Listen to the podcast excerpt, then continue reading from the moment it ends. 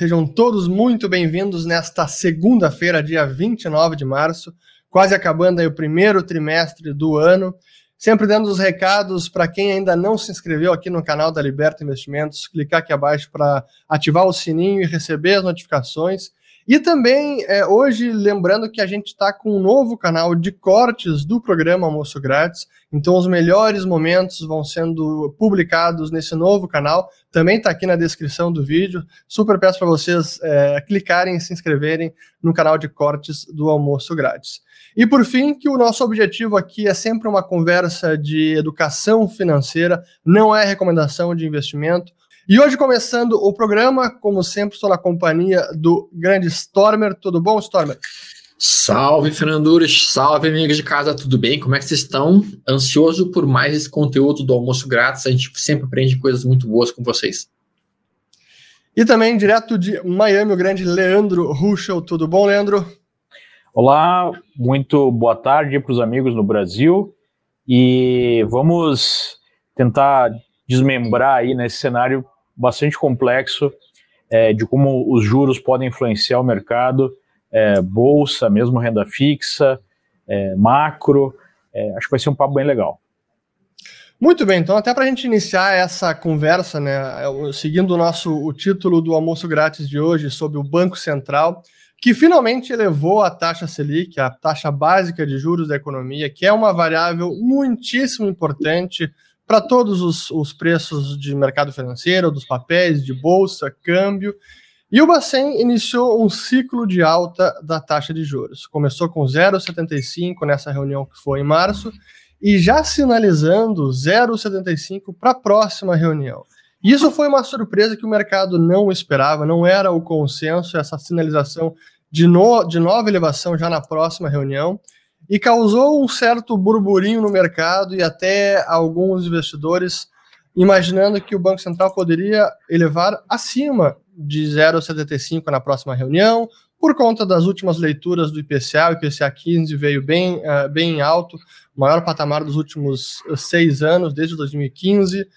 Mas, em meio a tudo isso, também acabou complicando a pandemia, a economia, cenário político, o orçamento do governo que foi aprovado, o orçamento 2021, que foi aprovado na semana passada, e que trouxe, assim como eu, eu li algumas matérias e eu concordei, é uma peça de ficção e ele vai ter que ser refeito, porque não reflete a realidade e os gastos que são obrigatórios do governo. E a mensagem que deixou transparecer foi: olha, o, o governo parece, o governo, Congresso, Executivo, não está tão preocupado assim com o fiscal, e aí toda a curva de juros brasileira empinou bastante.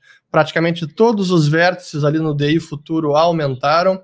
E o câmbio também, que nesse momento bate 5,80. Então, antes de é, passar para o Leandro, eu queria perguntar para o Stormer como é que ele vê todo esse cenário, como isso está impactando a Bolsa e os principais papéis do nosso mercado. Bom, nas últimas semanas, pessoal, a gente realmente tem percebido uma volatilidade muito maior ocorrendo no intradia uh, do mercado na Bolsa. A gente vê realmente oscilações de mil, dois mil pontos em poucos minutos, produzidas muitas vezes por, vamos lá, uma hora é decisões do STF, outra hora são decisões uh, políticas, outra hora são incertezas políticas. em determinados momentos tem cenário externo também trazendo volatilidade.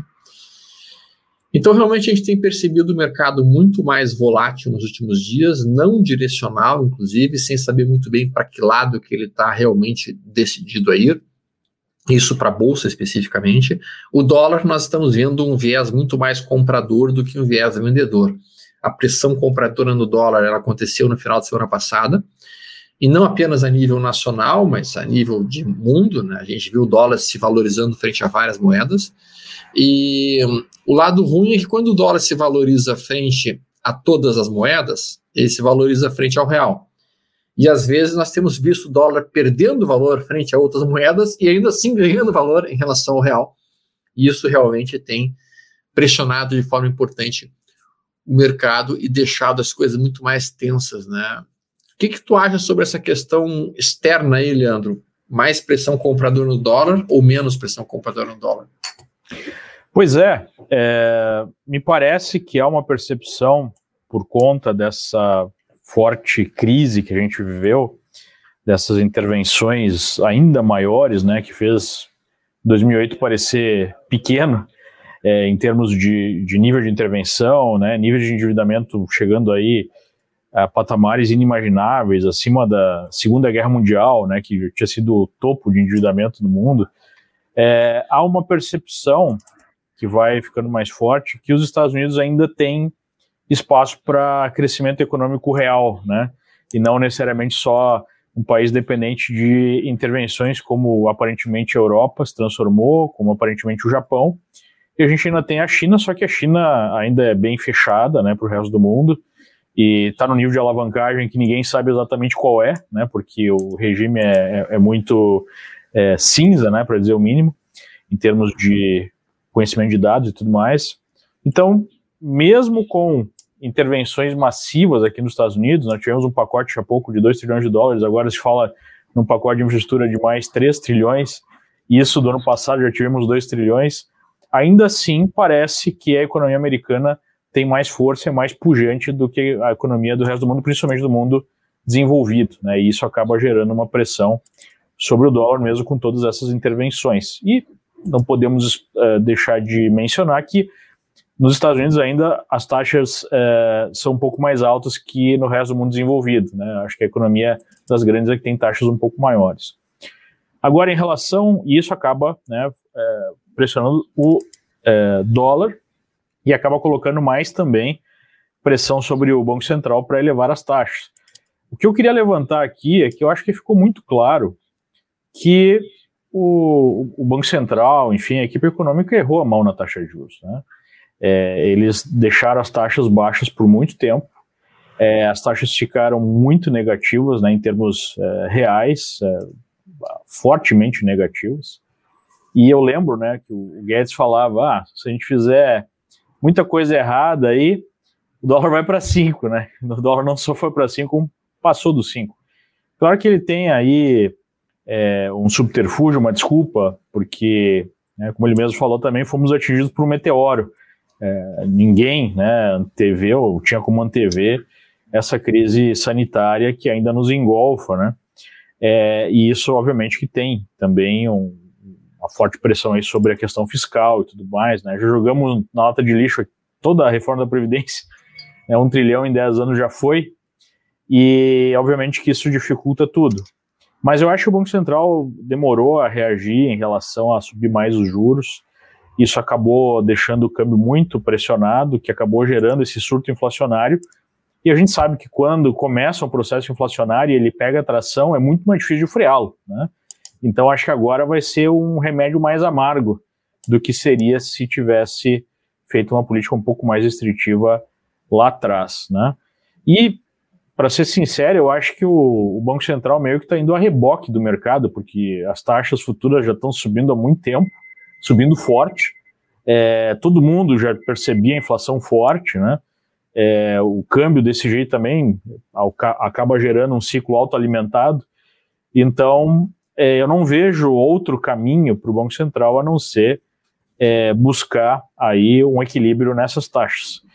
E obviamente que com o agravamento da pandemia, para mim é uma coisa que vai durar não muito tempo, né? É, queira Deus que siga aí o padrão dos outros países, essa curva seja rápida, né? Essa, esse caos não fique muito tempo. É, a questão fiscal vai continuar pressionando e a gente vê a reboque aí dessa questão sanitária a, a, e as decisões aí do Supremo, um embolamento no meio de campo político, né? Aumentando aí a tensão política, é, o que é mais um incentivo para o governo adotar um fiscal mais frouxo, né? Fazer uma, uma política aí de é, comprar né, a felicidade da nação através de bolsas e tudo mais.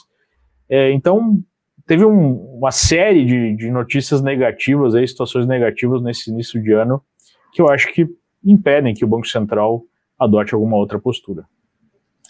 Pois é, acho que esse é o um ponto importante, né, Leandro? É, o, o Banco Central ele é o guardião da moeda, mas hoje o nosso Ou deveria ser, né? ou deveria ser, pelo menos está lá no, no seu estatuto. é, mas ele tem seguido fielmente as metas de inflação e foi o que é, guiou as, as medidas todas, a redução da Selic para 2%, era a meta de inflação. Até que chegou no fim do ano passado, lá foi em setembro, vejam só, né?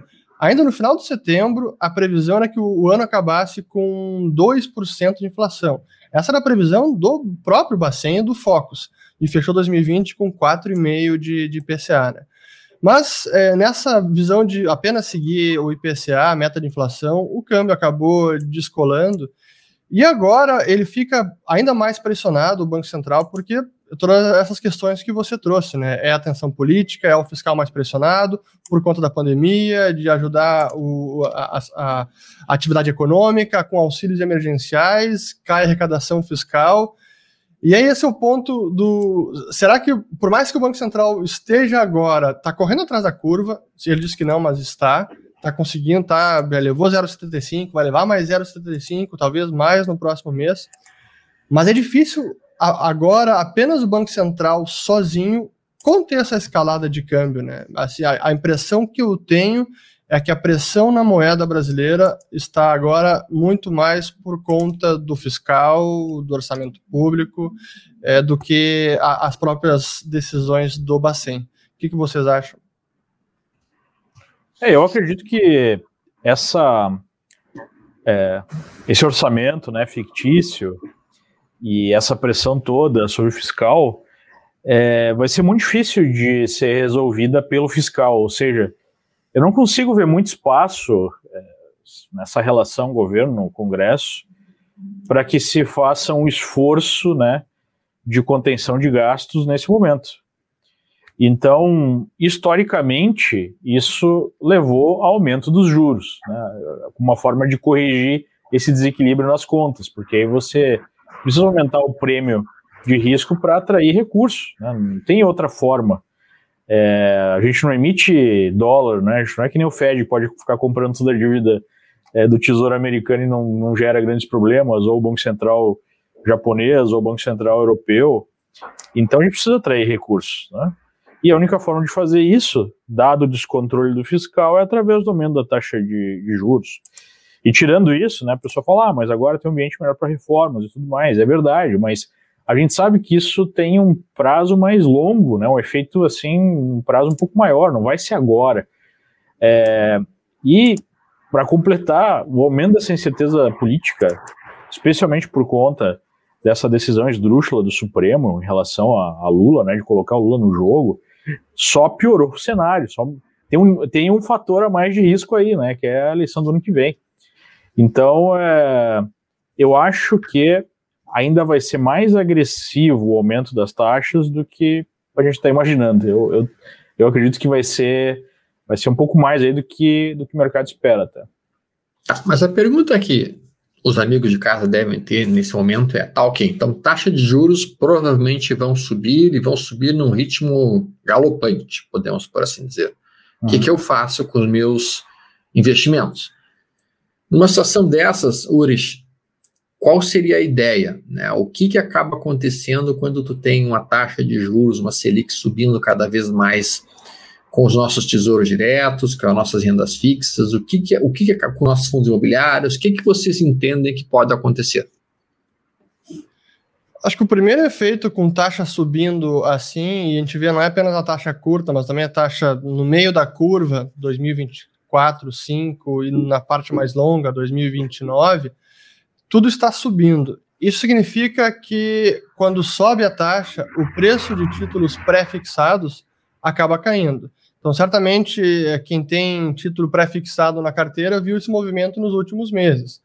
Então, essa expectativa de mais é, aumento, como o Leandro falou, eu acho que é bem possível que sim o Banco Central seja obrigado a ser ainda mais austero e usar o remédio de juros mais elevados para conter uma depreciação do câmbio, da inflação. Isso faz com que essas, esses títulos pré sejam menos interessantes nesse momento de subida dos juros.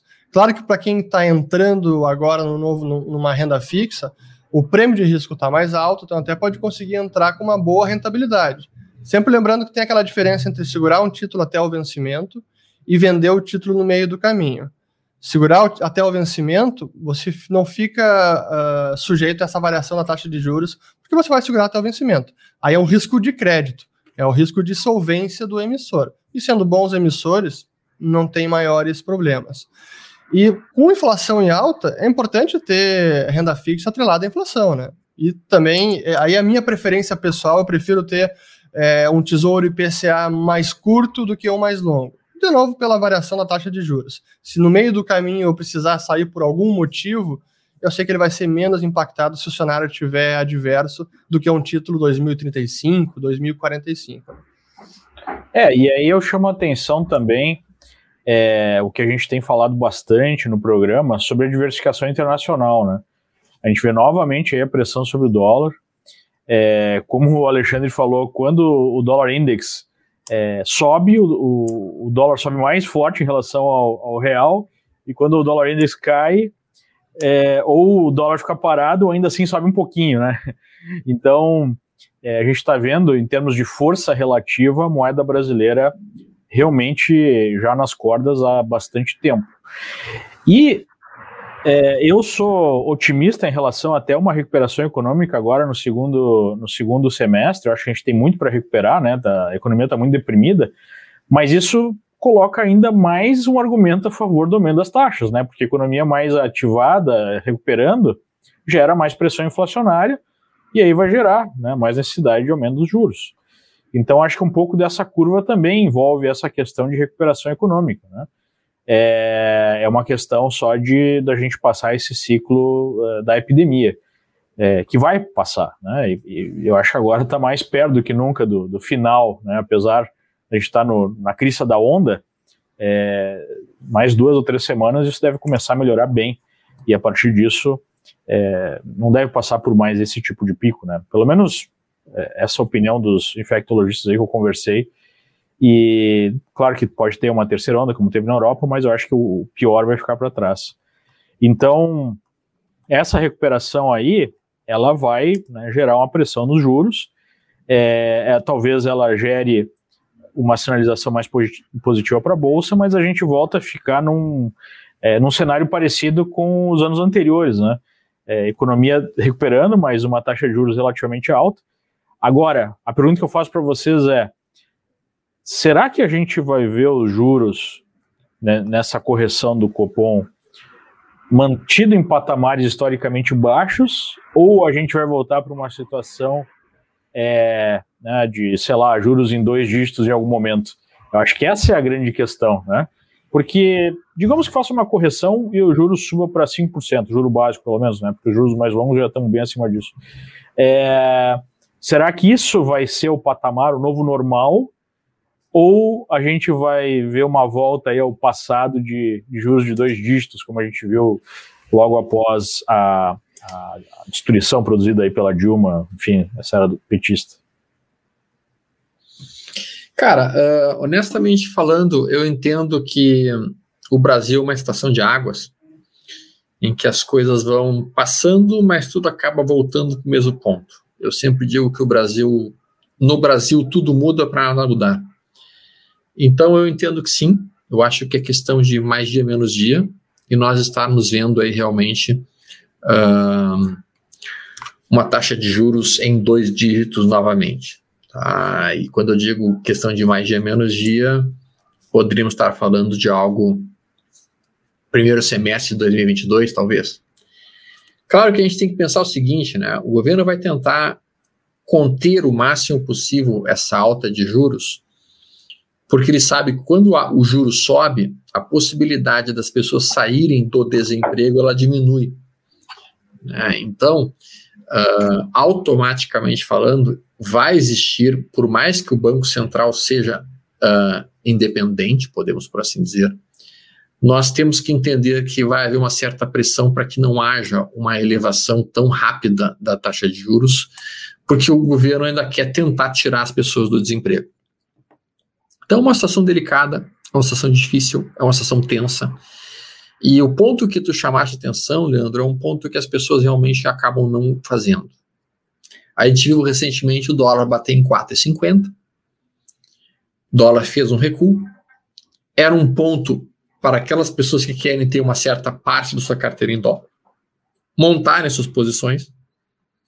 Só que nessas horas as pessoas não montam, né?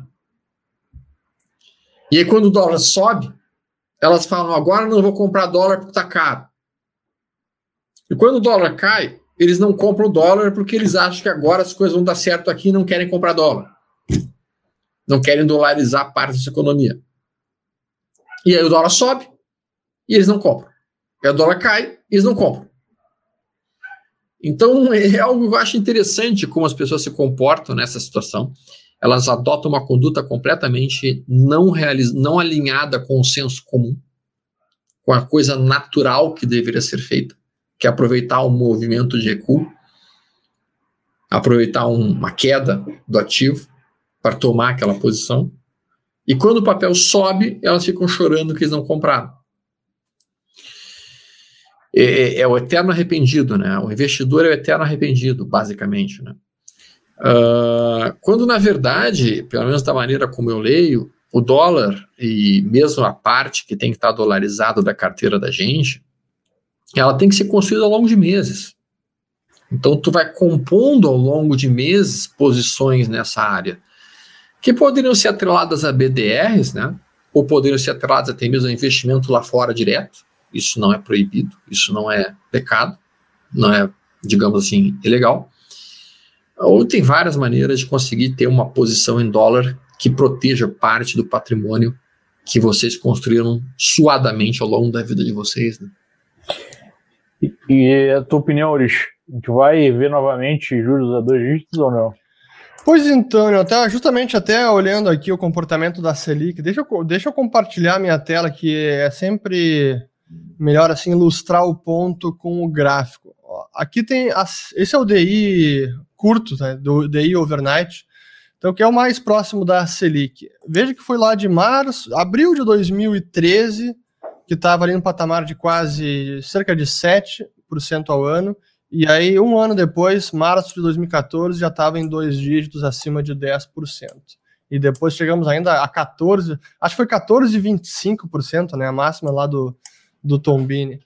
E vejam quanto tempo levou para cair. Será que ano que vem a gente pode voltar a ter dois dígitos, 2022? Olha, honestamente, é, se me perguntassem isso três meses atrás, eu acharia que não. Hoje eu já acho possível voltar a ter dois dígitos mais para meados do ano que vem ou para o fim do ano que vem. Não é, não é algo é, improvável. É, há pouco tempo atrás parecia impossível, né? Parecia impossível, realmente. Até o próprio Banco Central adotando o, tal do forward guidance, né, que era aquela orientação prospectiva de que o juro ia ficar em 2% a perder de vista, eles aposentaram em três reuniões essa política. Mas realmente acho que isso é um ponto importante é possível ver essa curva em, em dois dígitos no ano que vem. Mas eu queria perguntar para o Alexandre, porque até aproveitando que eu estou com o gráfico na tela aqui, deixa eu botar o DI 29 aqui, vou tirar o DI curto, tá? Porque para o para a bolsa de valores, é até mais importante do que a Selic é a taxa longa. E a gente Sim. vinha falando sobre isso até dizendo, olha, se, uh, a elevação da Selic pelo Banco Central agora, ignorando a parte fiscal e tensão política, mas a elevação, isolando apenas a elevação da Selic, é bom para a Bolsa porque pode até corrigir alguns desequilíbrios, essa exagerada na dose que o Bacen acabou fazendo com política monetária, não apenas isso não elevaria a taxa de juros longa. E mesmo se a taxa longa for lá para os seus. A taxa curta, se a Selic for lá para os seus 10% ano que vem, não é isso, na minha visão, que vai fazer a taxa longa subir. E se a gente botar agora aqui, ó, botei o Ibovespa junto com o DI 29, tem uma relação muito próxima. Quando sobe a taxa longa, cai o Ibovespa e vice-versa. Então, acho que é mais importante acompanhar os juros longos para a Bolsa do que os juros curtos. Mas é a pergunta que eu faço agora para o Stormer. Olhando esse cenário de incerteza, de taxa longa se estabilizando num patamar elevado, que papel pode se beneficiar, que setor, empresa pode se beneficiar desse cenário? Uma pergunta, uma pergunta complexa, né, Urish? A gente poderia falar, vamos lá, algumas, algumas horas sobre isso, né? Sem a dúvida. gente tem que entender que dentro do, do cenário econômico, dentro do movimento econômico que a gente tem no Brasil, alguns setores estão alavancados em termos de dívidas em, na curva longa, e outros setores estão mais alavancados em dívida curta. Naturalmente falando, quando você pensa em um, uma, uma taxa de juros subindo lá para 29, isso automaticamente pressiona negativamente os setores que estão posicionados em dívidas mais longas, e isso traz uma dificuldade nesses setores. A gente vê, classicamente falando, o setor de varejo sendo prejudicado por isso. Tá? O setor de varejo é um setor que, historicamente falando, com taxas de juros mais longas, acaba tendo desempenhos piores. Tá? Então, esse é um setor que teria dificuldade. E o setor que mais teria dificuldade seria, na minha opinião, o setor de construção. Tá? A construção civil é diretamente impactada pela taxa de juros, especialmente pelas taxas mais longas. Então, esses dois setores seriam setores que teriam um maior drama. Os setores mais atrelados à exportação não seriam tão dramaticamente impactados na forma como eu leio. Tá? Na forma como eu leio, eu ficaria mais atento numa situação dessas, setores que produzem fluxo de caixa em dólar, para os setores que estão mais atrelados a, a cenário externo, consumo externo, do que consumo interno. Né? E aí então nós poderíamos pensar nos setores que poderiam eventualmente continuar bem, tá? Poderíamos falar de Vale, poderíamos falar de siderurgia, poderíamos falar eventualmente uh, desses setores em si. Não sei se o Leandro tem alguma visão um pouquinho diferente disso, mas antes, antes do Leandro falar, deixa eu só mostrar um pouquinho a minha tela, porque eu queria colocar aqui uma coisa que eu faço muito para identificar mudança de direção de mercado, de taxa de juros. Então aqui vocês estão vendo daí um F29. Uma coisa que eu costumo muito fazer, basicamente, é usar uma ferramenta, que é essa ferramenta que vocês estão vendo aqui de regressão linear. E dentro dessa ferramenta de regressão linear, o que, que eu faço? Eu costumo ver qual que é a direção da regressão linear nos últimos seis meses. Então, se eu pego aqui de junho, por exemplo, para dezembro, seis meses, a regressão linear está virada para baixo. A gente vê isso e a gente percebe isso nitidamente. Só que quando eu vou puxando para cá, olha o que vai acontecendo com a nossa regressão linear. Ela vai mudando. Na medida que ela vira a sua direção para cima, que é o que ela está fazendo nos últimos seis meses, isso estabelece um cenário de longo prazo comprador para a taxa de juros longa. E automaticamente falando, então, nós vemos a taxa de juros agora numa tendência de alta, de longo prazo, assim como as taxas de juros de curto prazo. E isso, sem dúvida alguma, começa a extrair dinheiro da bolsa. As pessoas começam a ver que, cara, vale mais a pena começar a ficar numa renda fixa, com bem menos risco, do que numa bolsa. E isso que a gente vai estar tá vendo muito provavelmente nos próximos nas próximas semanas ou meses. Isso não é uma resposta imediata, pessoal. Isso é um transatlântico ele vai lentamente mudando a direção. Então imagine que são milhões e milhões e bilhões de reais que vão saindo de um mercado e vão indo para outro mercado. Eles não saem em um ou dois dias, eles saem ao longo de semanas ou meses. Né? Mas, Leandro, queria ver a sua opinião também. Olha, é, o que usualmente se dá muito bem com juro alto é banco, né? E os bancos vêm a um longo processo de correção, de movimento meio lateral, de estar tá ali sem para lugar algum, né? Então, é, em termos, claro que tem uma série de questões aí, muita gente vê bastante concorrência para cima dos bancos, né? Tem um monte de banco digital, as próprias corretoras, né? É, que começam a oferecer serviços bancários, é, e é o juro muito baixo por muito tempo, né? Que afetou as margens, mas quando a gente vai olhar no frigir dos ovos os números em termos de retorno sobre o capital, né? Em termos aí de é, PL e tudo mais, é, os bancos ainda estão muito, em tese baratos, né? Todos então, sim. É, então há aí uma, já um, uma precificação no cenário difícil para os bancos. Agora, uma alta forte de juros, com certeza iria produzir é, ventos muito favoráveis aí para os bancões, né? É, então, esse seria um ponto. É, mas eu creio que é, não dá para fazer uma aposta assim clara, né, que nós vamos ter uma explosão de juros. Eu acho, eu, eu tenho uma dúvida em relação a se a gente vai ficar nesse patamar maior, né, no curto prazo, de uma Selic, é, tipo num teto de 5%, ou a gente vai para os dois dígitos, que seria um cenário, né, voltar ao que era o, o Brasil. É, e isso, isso para mim ainda, sei lá, eu colocaria que 50-50, né, para mim não está claro. Mas sem dúvida, se fosse para esse cenário de dois dígitos, eu acho que o, o principal, o principal setor que se beneficiar seriam os bancos. Tu sabe como é que eu responderia essa tua pergunta, Leandro? Eu responderia da seguinte maneira. Primeiro eu perguntaria o seguinte, o que, que é o melhor para o país? Uhum. Qual seria a melhor conduta para o país? Subir dramaticamente a taxa de juros ou subir aceleradamente a taxa de juros? Ou segurar o máximo possível enquanto puder para tentar recuperar a economia em termos de empregos, para tentar recuperar essa situação toda. E a gente sabe que isso vai, sem dúvida alguma, uh, pesar dramaticamente lá na nossa balança, nosso, nossa, no, em todo o nosso aspecto fiscal da coisa. O que, que seria o melhor? Porque o que for o melhor vai ser o que não vai ser feito.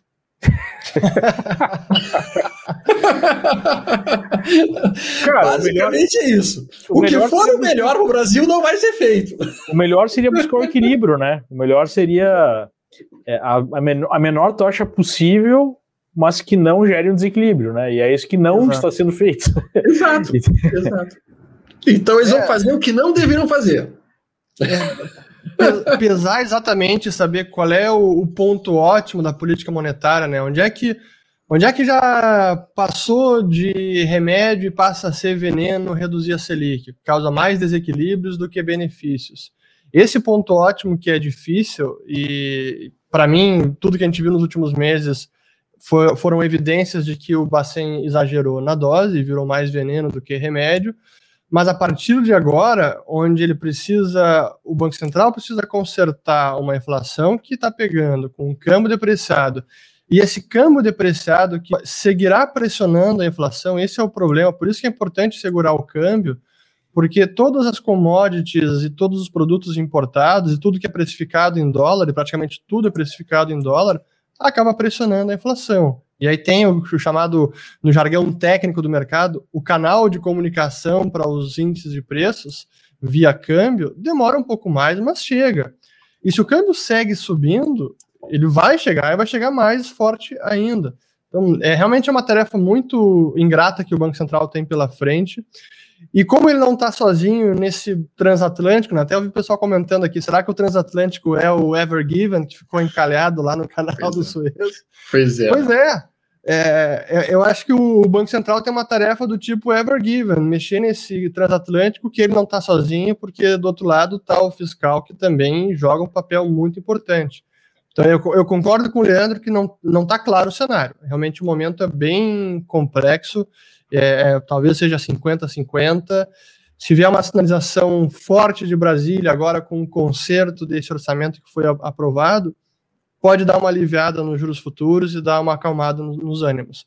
Mas são é. políticas que devem ser tomadas no, nos próximos dias e nos próximos meses. Não dá para a cada semana, o mês tem uma surpresa e um revés, né? É, tem uma dica aí, seguindo essa lógica que o, que o Stormer apresentou, que pode ajudar os nossos amigos de casa, e eu, eu joguei muito dinheiro com isso.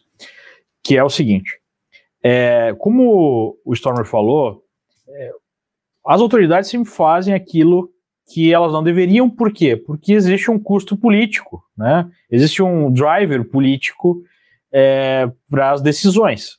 E aí o que acaba acontecendo é a seguinte dinâmica vai se empurrando com a barriga, se empurrando com a barriga, se empurrando com a barriga, até que o negócio explode. E aí se faz o que precisa ser feito, né?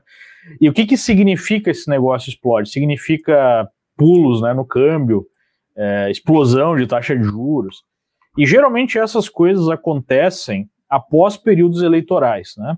Então, se você pegar aí um padrão né, que vem se repetindo é existe uma situação que é segurada a, a todo custo, e aí, depois de algum processo eleitoral, isso deslancha, né? Tipo, porque aí foi em 99, foi o primeiro grand trade que eu fiz, né? Eu fui ao in no dólar, o dólar subiu 100% em questão de quatro semanas.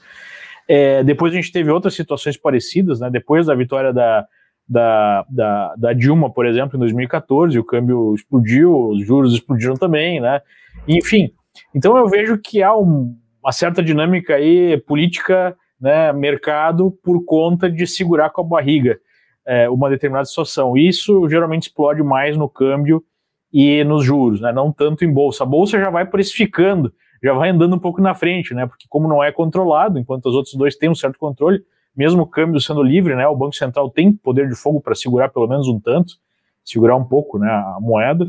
Então, para quem está ligado aí no mercado e consegue atrelar isso que eu acabei de falar com certos padrões é, gráficos que facilitam, né, pelo menos a sinalização assim, de onde entrar exatamente nessas situações, é, eu acho que essa dinâmica pode ajudar a fazer, a fazer boas operações. Né? Isso para o pessoal que é mais que é mais do game, que é mais trader, que né, tem noção do risco, que fica ali controlando o dia a dia. Para quem tem uma postura mais de alocação, aí a única, o único remédio para essas situações é a diversificação. É, por exemplo, se eu vou alocar em renda fixa, né, eu tenho que ter um pouco dos dois lados aí da moeda em termos é, do cenário ficar lá no 5% ou explodir. Né? É a única, eu tenho que ter alguma coisa fora, eu tenho que ter alguma coisa em dólar, eu tenho que ter alguma coisa em bolsa. Então, para quem aloca, essa é a forma de se proteger. Para quem é mais o trade, você pode uh, pegar essa dinâmica e utilizar aí os padrões, né, o que a gente faz no dia a dia, identificar os movimentos, os rompimentos, enfim, tra trabalhar com stops para tentar surfar essas curvas, né? Mas eu uso como ferramenta de timing essa essa função da política, né? Porque o, o Thomas Sowell ele tem uma ele tem uma frase interessante. É, você sabe quais são os três principais drivers de qualquer político? Pergunta aí, você tem uma ideia? Eu os sei porque eu conheço a frase. ah, o já, já estuda bem, né? Ele fala o seguinte: é, o, o, número um é, é, ou se manter no cargo, né, ou conseguir o cargo. O número dois ou três não importa, porque o número um é a única coisa que eles olham. O dois ou três é tão desimportante frente ao um, né, que realmente não, não importa. Então, é, quando a gente entende isso, a gente vê que muitas das decisões aí de política econômica são derivadas desse número um, né? É o cara querendo manter o cargo ou uh, se proteger de alguém que quer ganhar o cargo ou subir o seu cargo. Enfim, a política é assim. É, por isso que, é, usando a, a, a provocação lá do, do Stormer, apenas quando os políticos perceberem que fazer o bem para o país vai beneficiar na eleição, na manutenção do cargo, aí eles vão tomar a atitude que beneficiará o país. Se não, é primeiro o seu cargo, a sua reeleição. Mas eu queria lembrar aos amigos, que a gente já está aqui com 38 minutos, primeiro para se inscrever aqui no canal da Liberta do, e dos cortes do almoço grátis, está aqui a descrição no vídeo. E também que o nosso objetivo com o almoço grátis é sempre de educação financeira, não é recomendação de investimento. Qualquer dúvida específica sobre produtos, podem clicar no link aqui na descrição do vídeo para abrir uma conta na Liberta e conversar com um dos nossos assessores. É, eu até eu ia perguntar, até eu acabei perdendo a linha de raciocínio aqui. Eu vi o Leandro comentando, acabei perdendo o raciocínio aqui. É, é. se que vocês quiserem intervirem. É, o, que eu, o que eu acho que vale a pena a gente discutir é o seguinte, porque a gente falou aqui de uma situação negativa, mas tem um aspecto, né, que eu acho que está tomando conta, digamos assim, da discussão, que é essa questão do, do vírus, né? Porque como é uma coisa que afeta a vida de todo mundo, né? Tem gente morrendo, pessoas próximas, todo mundo conhece alguém que ou está no hospital ou infelizmente faleceu, é, e a gente está no, no, pico, né, do, do, do negócio, então é, toda a percepção ela é, é, digamos assim, fechada nisso. E aí todo mundo fica mais pessimista, não tem como negar isso, né? Então, é, eu é consigo. É, tudo é, é, amplificado, né? O, é. o negativismo, o pessimismo acaba sendo amplificado, né? É, isso tem implicações econômicas, políticas, sociais, né? A gente viu hoje mais cedo, ontem lá, o policial enlouquecendo lá, atirando, enfim. É, essas coisas né, vão acontecer com mais frequência agora, mas eu acredito que passando isso, e eu creio que não falta muito tempo para passar, tomara a Deus, né? É, vai mudar bastante essa percepção, porque é, se a gente conseguir passar por isso e meio que voltar né, a mínima normalidade, tem a expectativa de recuperação, porque ficou muito tempo deprimido, e tem uma expectativa de recuperação global. E a gente sabe né, que como o Brasil fica sempre nessa nesse bar que não afunda, mas também não, não deslancha, né? Fica, fica aquele bar quase, né? Quase afunda, mas não afunda. É, depende muito da, da situação externa. E, e, eu começo a ver aí um cenário externo mais positivo. É, poxa, o Fed está traçando aí quase 7% de crescimento para os Estados Unidos, né? É, enfim, é, a China segue, né, apesar das preocupações surgindo nas últimas duas, três semanas aí, é, segue com um modelo expansionista, querendo é, inflacionar o mercado de commodities. É, a Europa já dá sinais de ter passado aí da, da, segunda onda mais forte, talvez já esteja numa terceira onda, e depois disso se espera que a epidemia, né, meio que, que, que deu um, um, certo basta. É, aqui nos Estados Unidos já tem é, 130 milhões de pessoas é, vacinadas, enfim.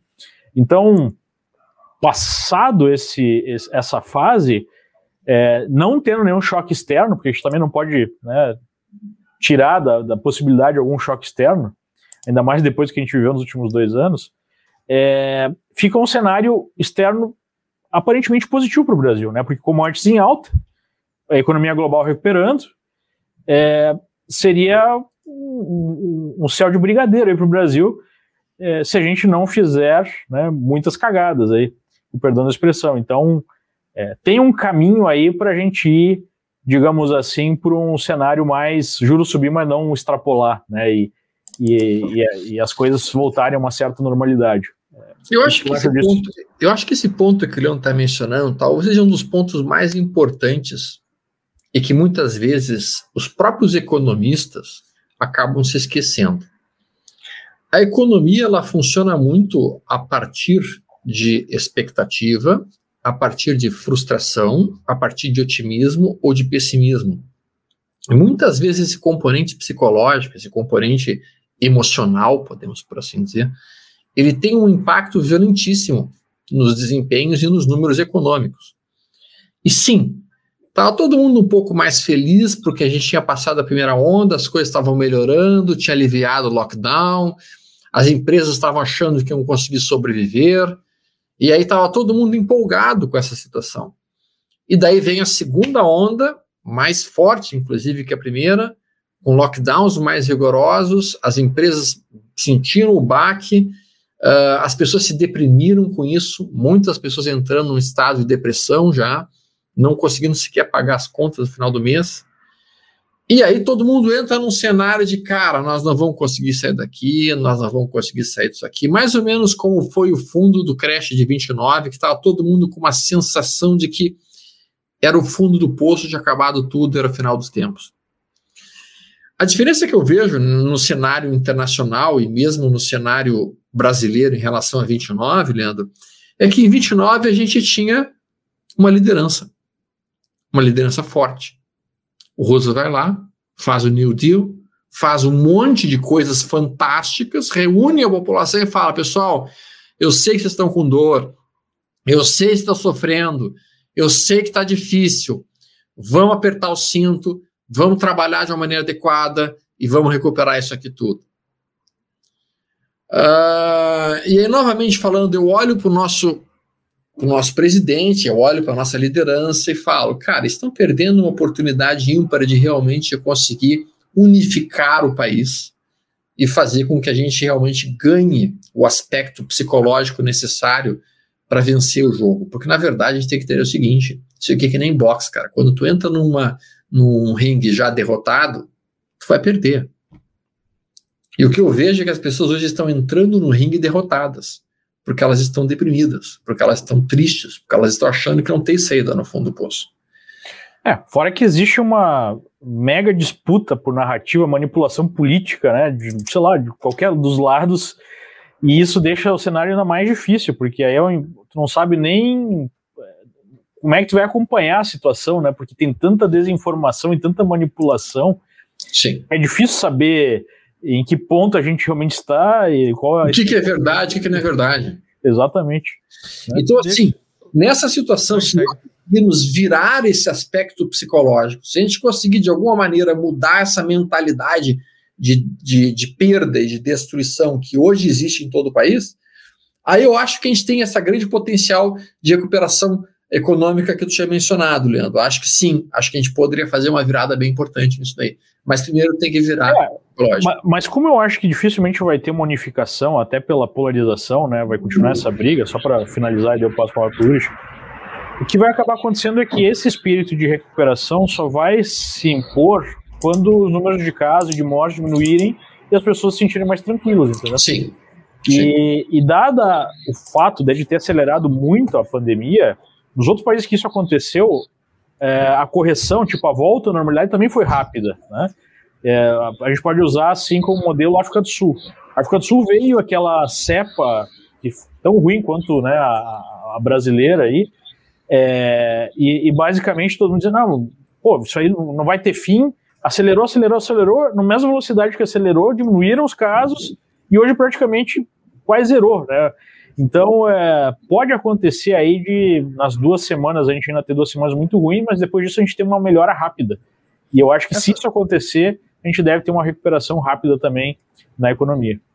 É, um ponto positivo que a gente tem visto, o Brasil está é, tá acelerando vacinação, em, vacina, em, em, número de vacinados, de doses administradas, é o terceiro país, é, Reino, é Estados Unidos, o Reino Unido, depois Brasil. Claro que em relação à população não é o terceiro, mas está acelerando. E, é, tá chegando a um milhão por dia de doses, né? Tá chegando a um milhão por dia, acho que isso é uma notícia muito positiva.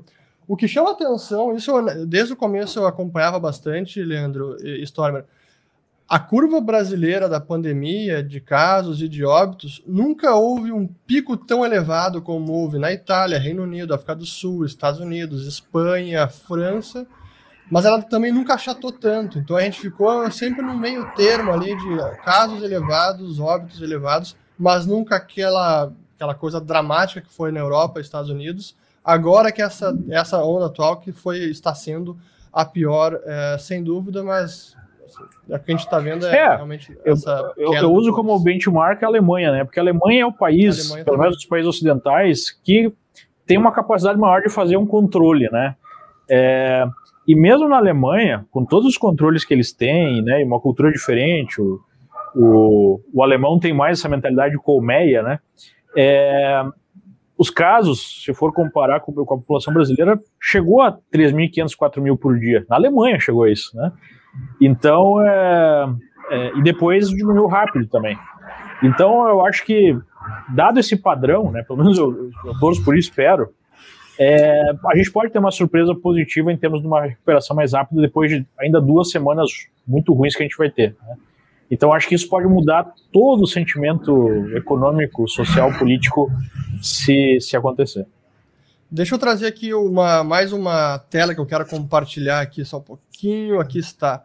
Porque isso que o Leandro e o Stormer falaram, né? A, o momento atual de, de, de, o sentimento negativo, pesado, de, de, deprimido, isso contamina as expectativas de todo mundo, sem dúvida. E aqui a gente tem, eu botei os índices de confiança do empresário, da indústria, de serviços, do comércio, da construção e do consumidor. Todos caíram bastante agora em março, estou registrando justamente esse momento que tá, tá ruim. O pessoal não está vendo muita luz no fim do túnel. Mas eu concordo que assim que a gente vê as coisas melhorando em termos da pandemia, isso deve se dissipar e as coisas devem melhorar. Mas eu queria, antes da gente encerrar, eu queria trazer uma pergunta importante para a gente é, debater aqui, que é, eu acompanho muito o investidor americano Howard Marks, e ele fala muito sobre ciclos de mercado, dominando os ciclos, e uma coisa que ele sempre fala é, a gente não pode prever, mas a gente pode se preparar. A gente não tem como saber se o dólar vai para 6, para 7, ou se ele vai para 5, nem se a, o Bovespa vai bombar ou se vai cair, mas a gente deve se preparar. E nesse momento, muita gente também está querendo saber, bom, como é que eu faço para me proteger nesse cenário, o que, que, eu devo fazer com meus investimentos. A gente falou aqui de uma, uma questão sempre importante, que a gente sempre reitera, do dólar. Mas aí vem a pergunta, né? Pô, mas agora entro a 5,80 ou não entro a 5,80? Espero cair ou deixo para comprar já o máximo agora? A, a dica que eu sempre dou é, pessoal, essa ideia de dolarizar os investimentos, ou ter uma parte dolarizada, é uma estratégia de portfólio sempre de longo prazo. Então, quem ainda não começou, tem que começar e fazendo aos poucos. Nunca é, nunca é recomendável fazer numa tacada só. Ah, vou dolarizar um terço da minha carteira, agora vou entrar tudo um terço, pá, compro dólar nesse momento.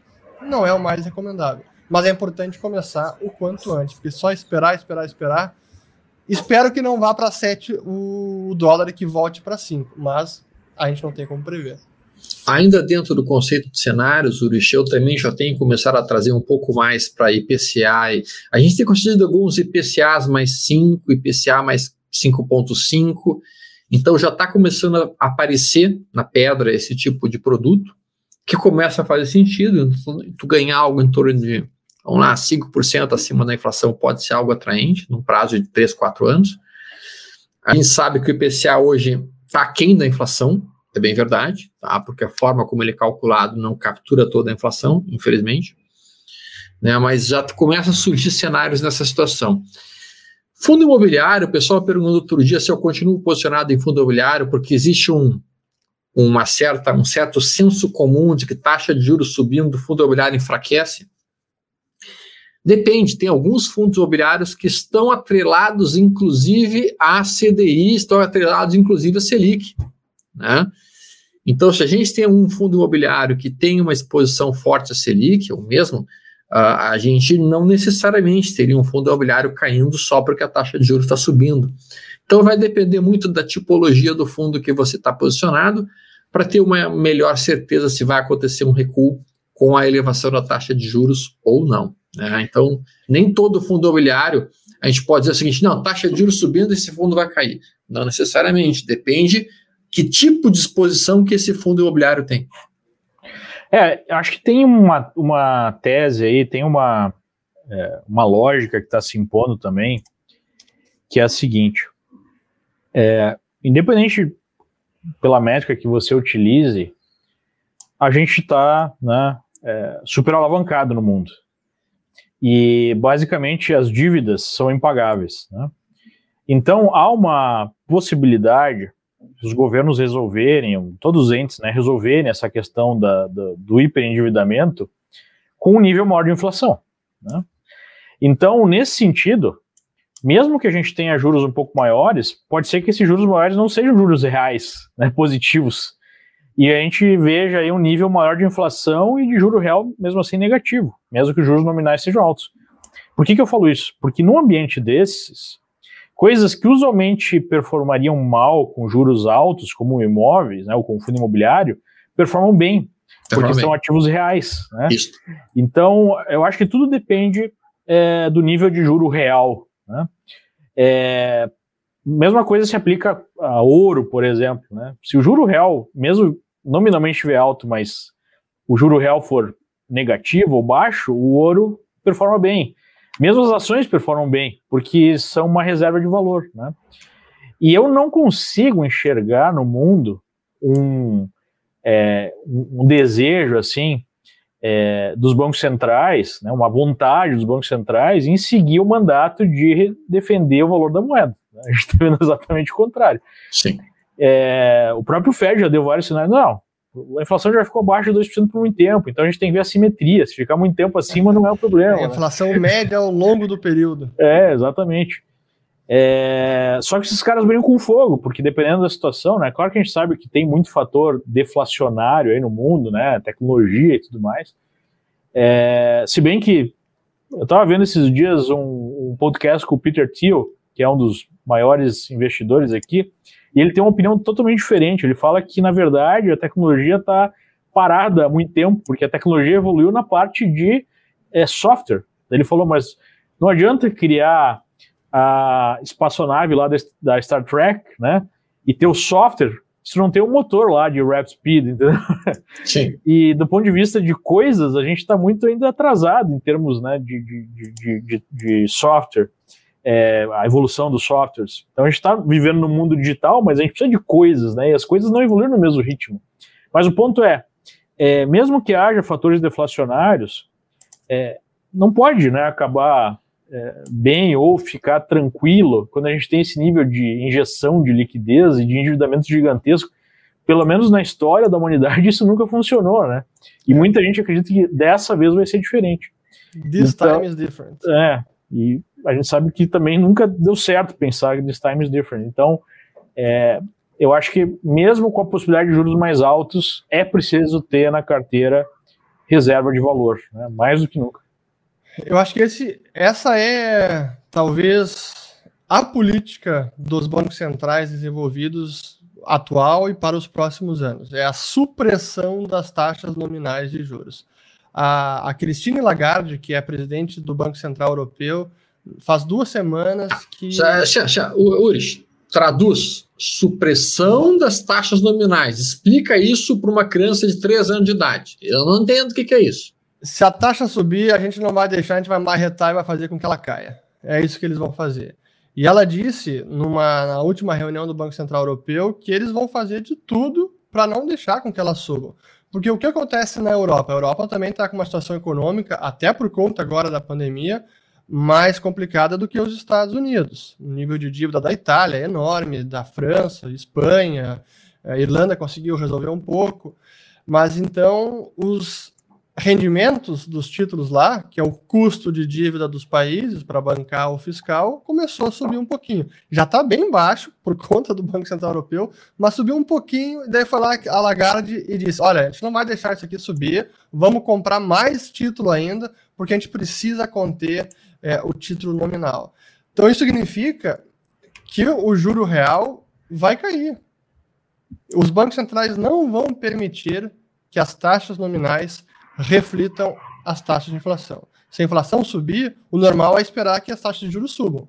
Mas os bancos centrais não querem que isso aconteça, porque pode trazer complicação para os países se é, refinanciar. É, na Europa, tu começa a gerar certas coisas assim inacreditáveis. Uma delas é os bancos não estão aceitando depósitos de mais de 100 mil euros. Porque depósitos grandes, eles têm que deixar o dinheiro nos bancos centrais e eles pagam um pênalti de 0,4% ao ano.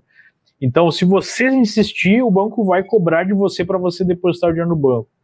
Uma outra coisa louca que está acontecendo é, é, pessoas que têm né, um empréstimo imobiliário estão recebendo juros ao invés de pagar porque o juro é negativo, então tem uma casa, tomou dinheiro e está recebendo porque tem um juro negativo, né? É, e, só que isso é doido, porque não é todo mundo que consegue, obviamente, né? Porque senão é, ia dar um crunch no mercado imobiliário.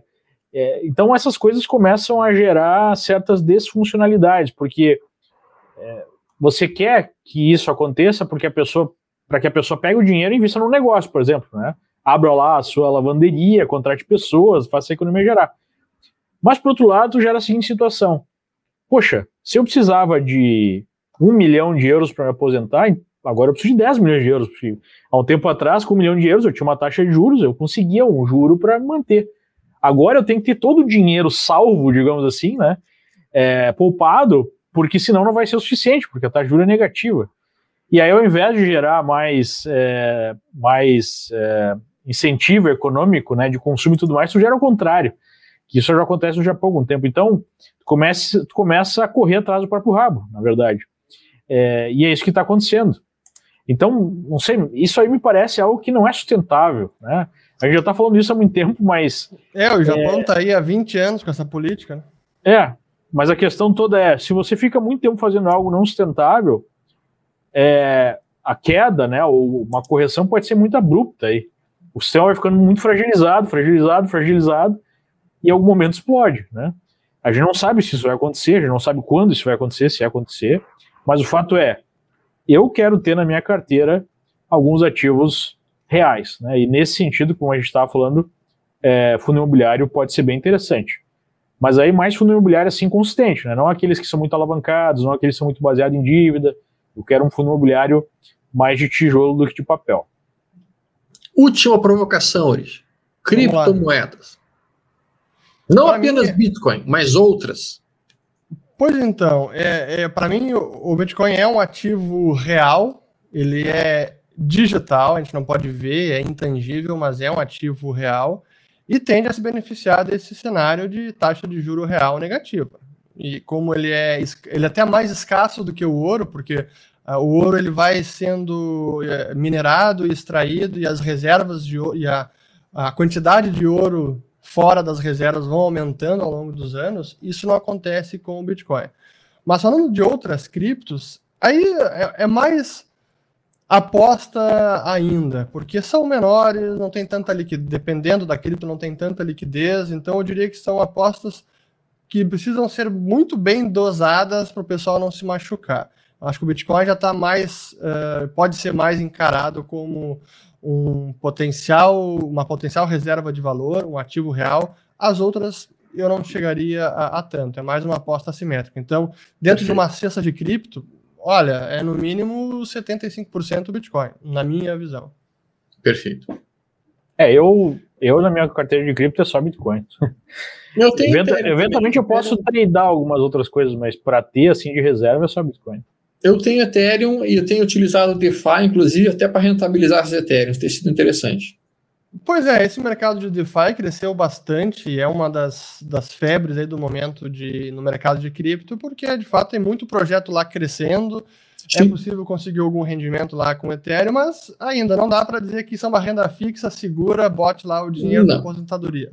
Não é, é para inovação. Deixa eu, resolver, deixa eu responder uma Tem, mas DeFi que está oferecendo, sabe quanto? Quanto? 12 mil por cento no ano. Será que é isso? É eu botei, história, eu botei um trocado ali, cara. Porra, em, questão de um, em questão de quatro dias me rendeu quase quase 60%, cara. Voltou o trocado ou não voltou? Voltou. Voltou? Ah, então Já tá. tirei, né? É, é, é, a dança das cadeiras, né? Parou a música. Exatamente. É, mas é interessante o DeFi. Deixa eu responder aqui, porque a gente já está com mais de uma hora, só de uma pergunta bem prática aqui do Douglas Medeiros sobre a chance de Copom subir a taxa de juros em 2% numa tacada só. Se eu, se eu não acredito nessa possibilidade. Olha, nesse Banco Central, acho quase impossível isso acontecer. Se o Banco Central agora aumentou 25 pontos base acima do que o mercado esperava, o mercado esperava 0,50, ele veio com 0,75. Já causou um mal-estar até nas expectativas. Duvido que ele vai fazer 200 pontos base. Acho praticamente Acho impossível. Acho bravo. Pessoal, é, muito obrigado aí pela audiência. Fechamos aqui já mais de uma hora de conversa de almoço grátis. É, sempre lembrando vocês, convidar para quem não se inscreveu aqui no canal, se inscrever e também assistir os cortes do almoço grátis no nosso novo canal, está aqui também o link embaixo. E que o nosso objetivo com o almoço grátis é, é, sempre educação financeira, não é recomendação de investimento. Qualquer dúvida específica, link aqui na descrição do vídeo para abrir uma conta na Liberta e conversar com um dos nossos assessores. A gente volta semana que vem com mais almoço grátis. E Leandro Stormer, algum recado final para os nossos telespectadores? Grande abraço a todos amigos, tá? O cenário de bolsa variável ainda mostrou alguns sinais de compra, tem alguns papéis que estão entrando pressão compradora, fiquem atentos a eles, né? A gente está vendo aí algumas posições que podem estar surgindo interessantes. E o que vocês precisarem, pode contar sempre com a gente. Um abraço a todos, até mais, tudo de bom. Pessoal, como sempre, né? É, a gente tem é, feito aqui essa liturgia, mas eu acho que é super importante é preciso ter diversificação internacional, ainda mais nesse cenário complexo, e a gente não acha que as coisas no Brasil vão ficar calmas, né? Elas podem melhorar por algum tempo, mas sempre vai ter surpresas, sempre vai ser um país cheio de é, cheio de surpresas, incertezas e volatilidade. Então, por isso que a gente tem que diversificar no mundo. Um grande abraço e tenha uma ótima semana. Tchau, tchau. Obrigado, pessoal. Um grande abraço, boa semana.